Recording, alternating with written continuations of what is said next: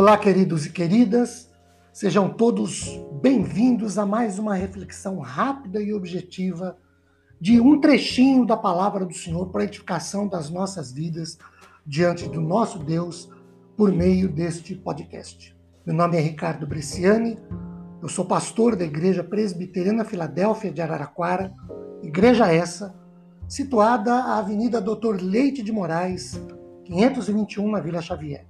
É uma grande satisfação poder compartilhar com todos vocês mais um trecho da palavra do Senhor. Hoje, 1 Crônicas, capítulo 28, verso de número 20, que lido diz o seguinte: Disse Davi a Salomão, seu filho: Ser forte e corajoso e faze a obra. Não temas nem te desanimes, porque o Senhor Deus, meu Deus, há de ser contigo não te deixará, nem te desamparará, até que acabes todas as obras para o serviço da casa do Senhor.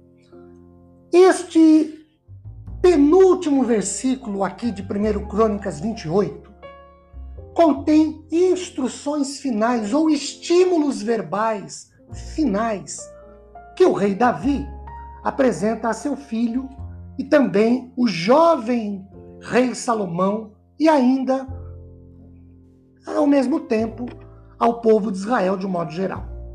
Como diz o comentário bíblico da nova versão internacional, serve para falar do empreendimento que todos ali embarcavam.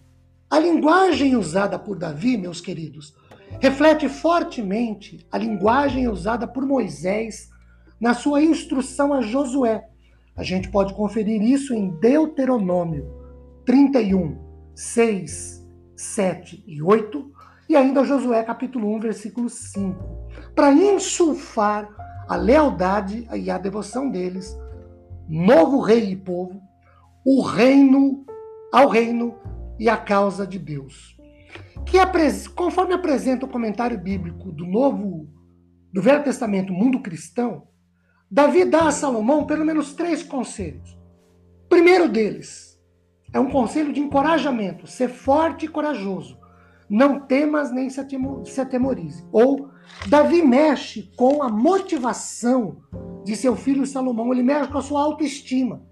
O segundo conselho é um conselho de garantia e segurança de que Deus ajudará ao rei, ao novo rei Salomão. Ele diz assim: porque o Senhor Deus, meu Deus, há de ser contigo, não te deixará nem te desamparará. O terceiro conselho é realize a tarefa ou faça a obra, faça a sua parte.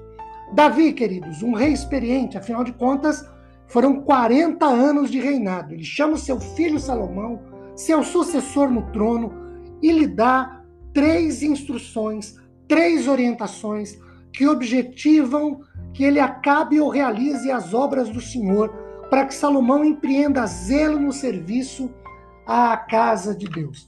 São conselhos de encorajamento, de garantia e segurança de ajuda divina e um conselho de você tem a sua parte, faça essa sua parte. Queridos, que Deus nos abençoe poderosamente em manifestações graciosas a nosso favor, depois de refletirmos por alguns instantes sobre a sua palavra. Que Ele nos conceda paz, consolo e conforto. Um beijo. Deus nos abençoe. Amém.